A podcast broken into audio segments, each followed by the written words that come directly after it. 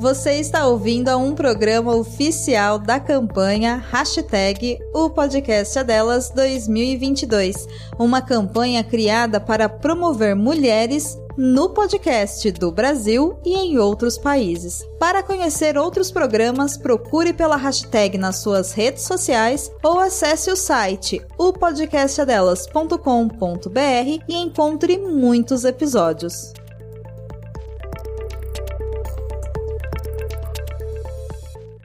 Cheguei! Que alegria estar com vocês na Rádio E-Book. Fascinante. Elas em Rede, sua revista de ouvir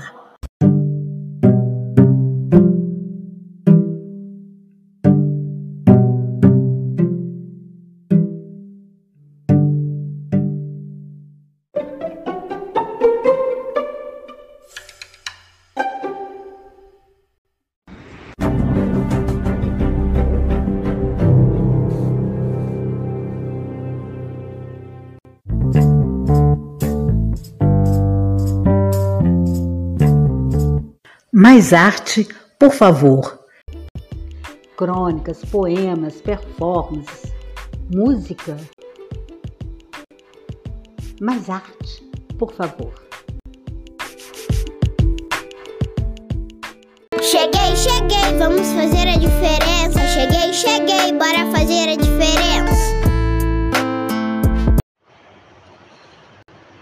Olá, estamos aqui novamente mais uma quarta-feira de Elas em Redes, a sua revista de arte e educação para ouvir.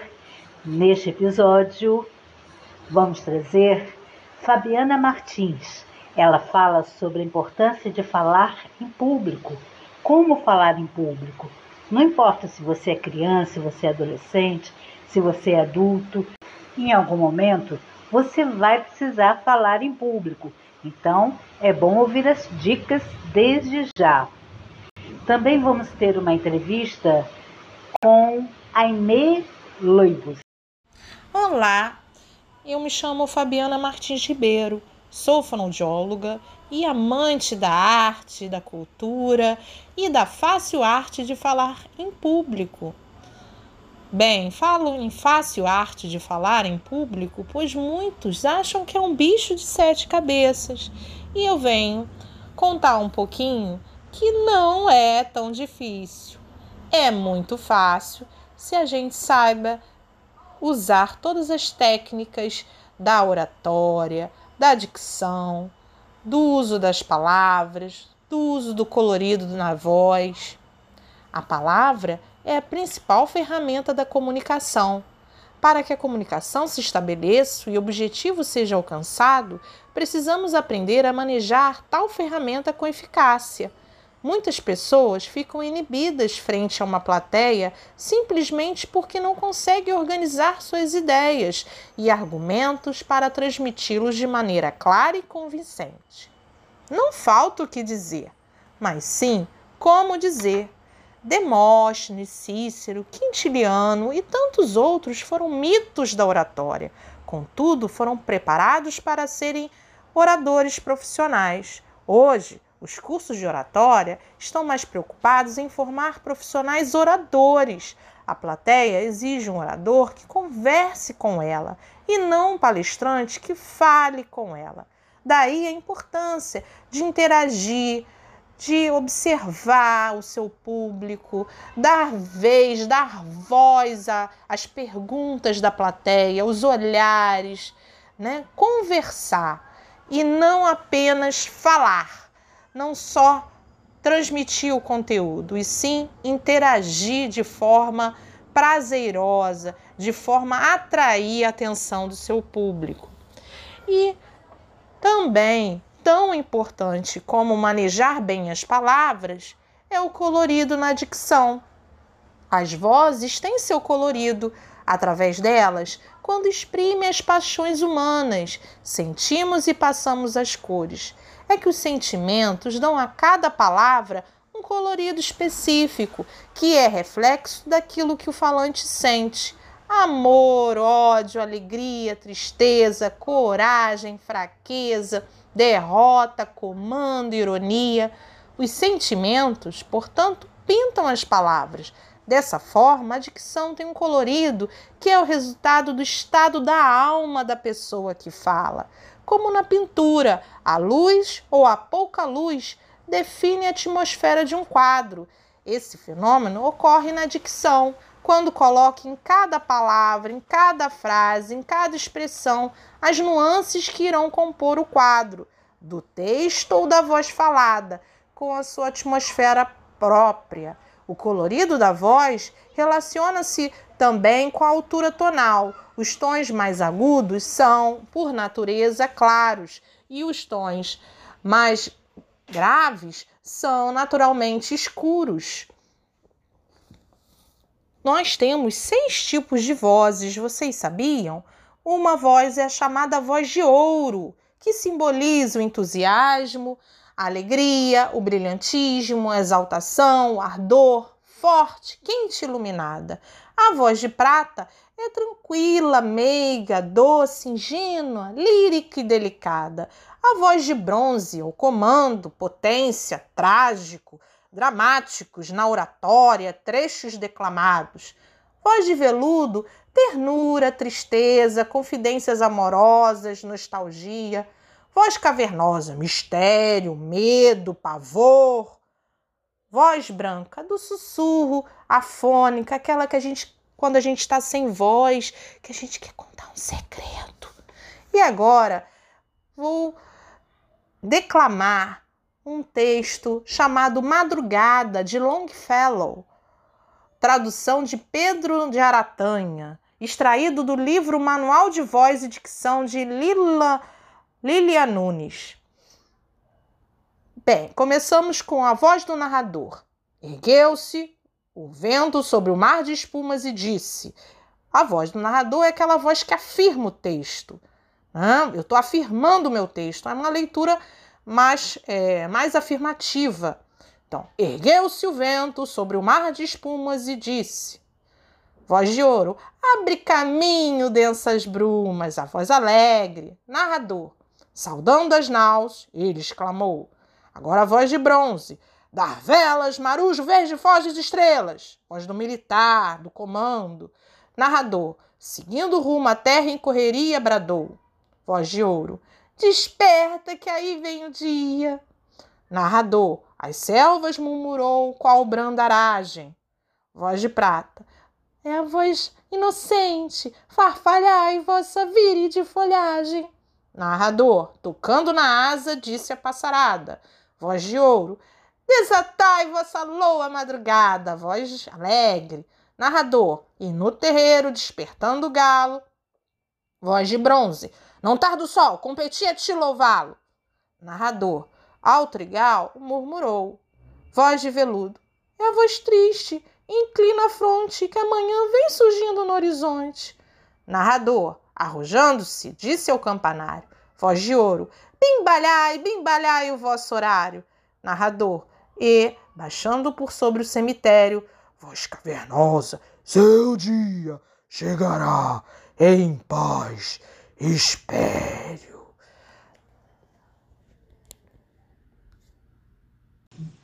Oi, meu nome é Heitor, neto da Fernanda, tenho 11 anos e a música que vou indicar hoje é Losing My Religion, da banda R.E.M. E o motivo da minha indicação é porque eu acho o som muito bom.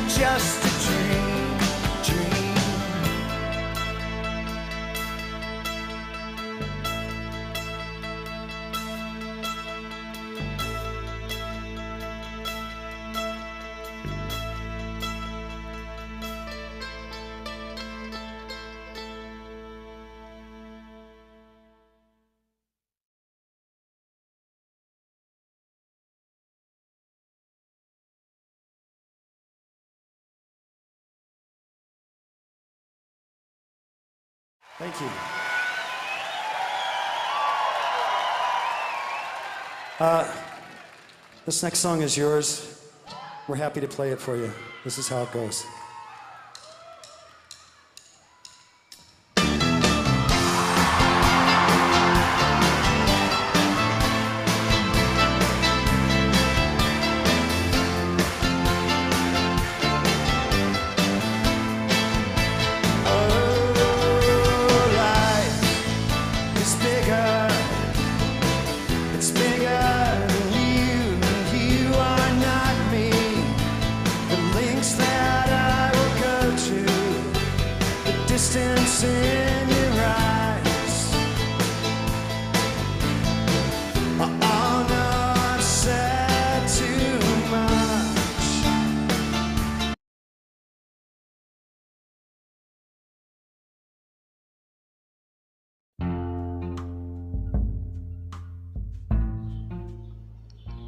Entrevista.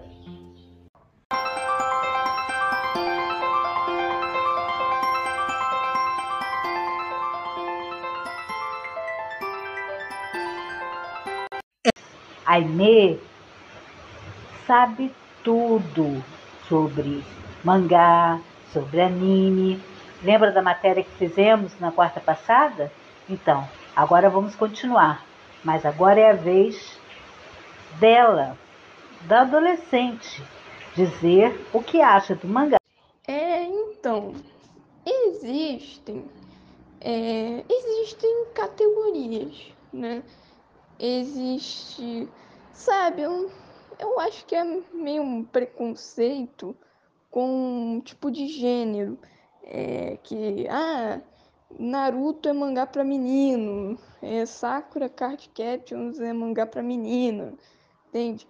Isso não tem nada a ver, né? Pode ser para qualquer um. Tipo, eu tenho uma amiga chamada Bruna e ela ela gosta muito de Naruto. Acho que ela entende tudo de Naruto, cara. Ela é a maior fã de Naruto da face da Terra, sei lá. Acho que não, né? Acho que não vou exagerar muito.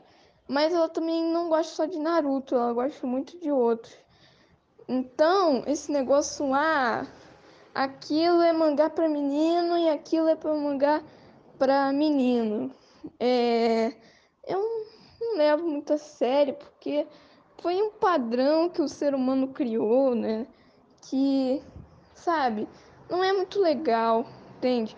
é, menino veste azul, menina veste rosa, então é, a menina ela pode usar verde, amarelo, hum, azul, menino pode usar rosa, roxo, é, vermelho, sei lá mais o que, né? Então isso aí é uma bobagem, mas é, existem mangás para crianças, para adolescentes, para jovens, para adultos, né, que são aqueles mangás mais sérios, né, mais sombrios. É, mangás para jovens são aqueles que tem mais lutinha, né, porque é, mangá para adolescente, para jovem é que tem mais lutinha, né, porque eles gostam mais de lutinha.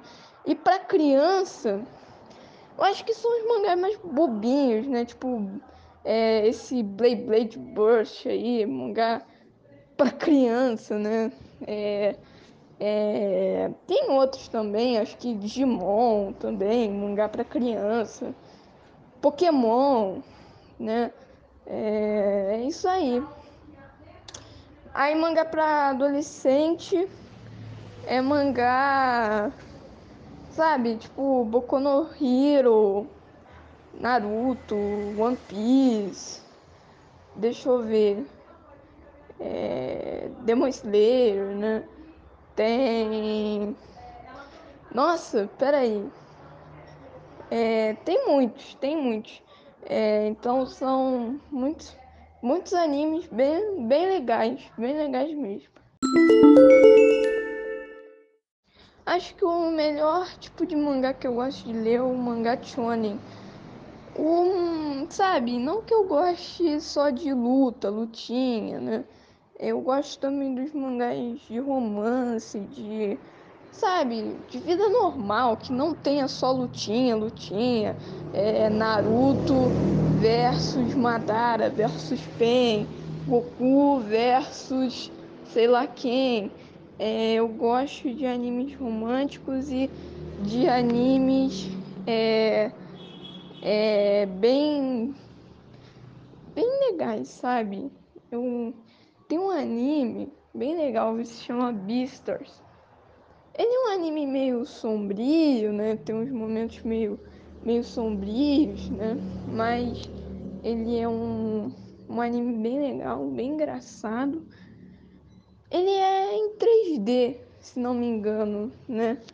Muita gente fala que ah, japonês não sabe usar 3D, mas cara, o, a modelagem dos personagens é muito bem feita.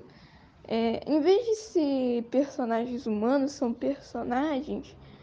É, são personagens em animais, né? O protagonista é um lobo, a outra protagonista é uma coelha e ele se apaixona por uma coelha, né?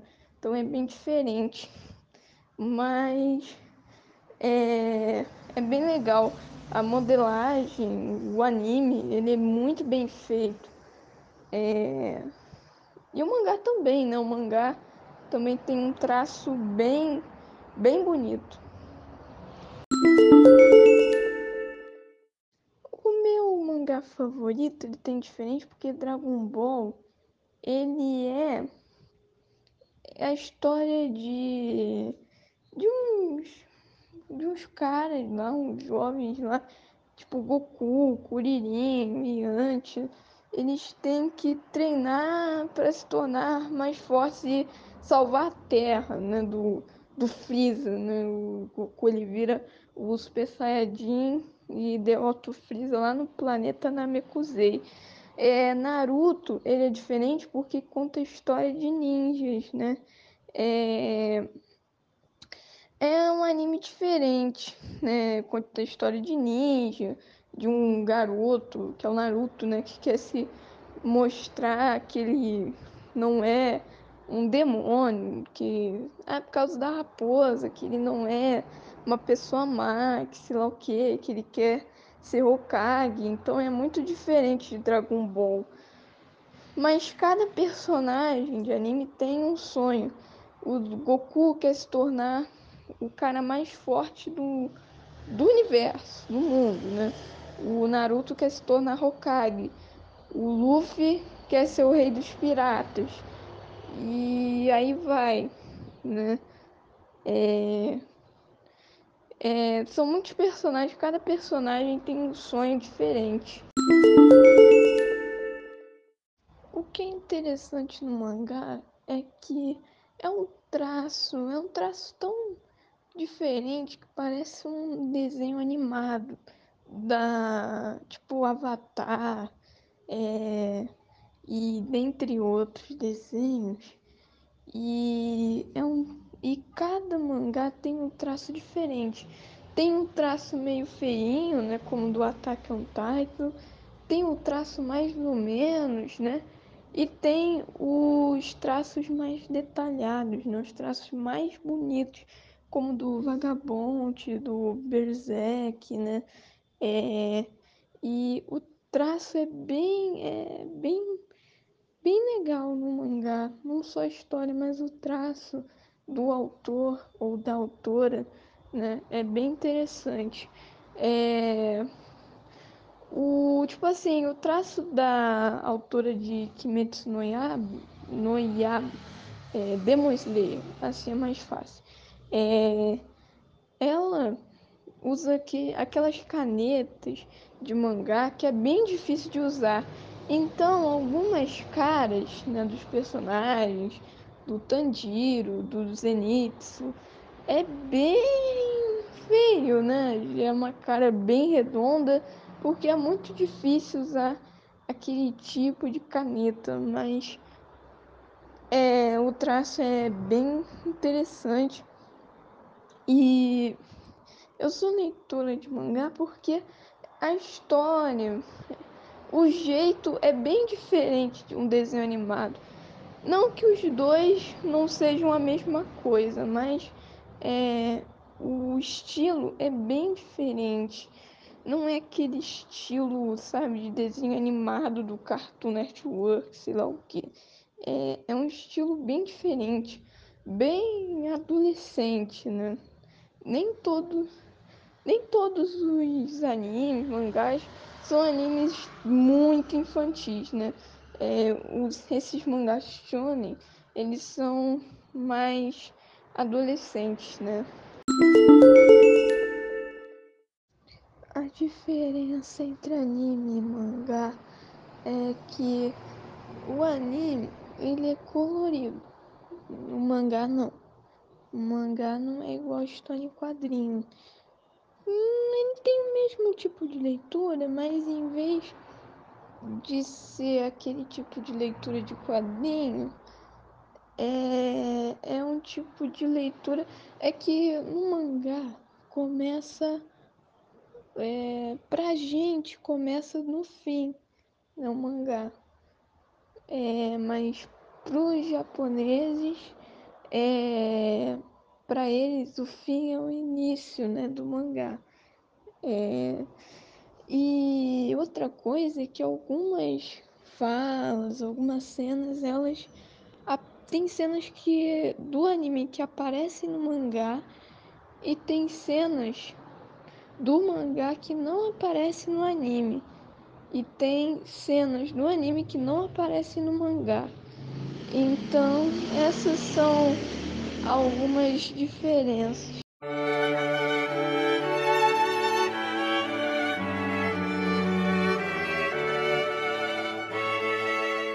Nascido em 1770 na cidade de Bonn, na Alemanha, Ludwig van Beethoven começou cedo sua relação com a música.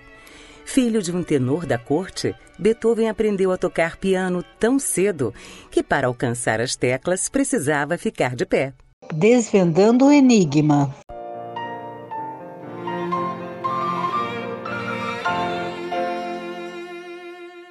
Aos 26 anos, começou a manifestar os primeiros sintomas da surdez. Após a perda total de sua audição, continuou compondo e criou suas mais famosas e excelentes obras. Morreu em Viena em 26 de março de 1827, aos 56 anos. E há mais de 200 anos, sua arte tem sido salvação para muitos, como um dia foi para o próprio Ludwig van Beethoven.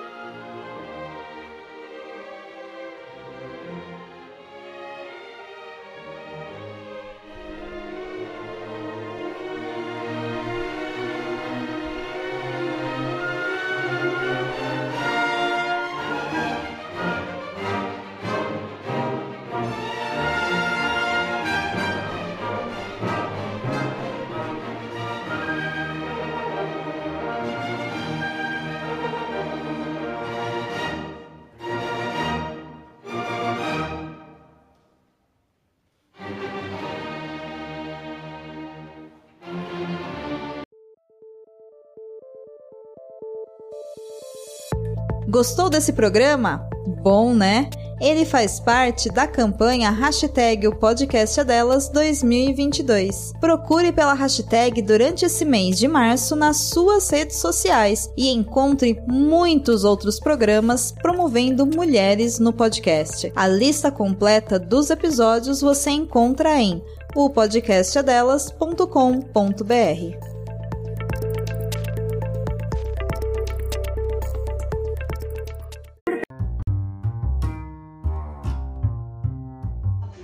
Por hoje é só, pessoal. Até o próximo episódio.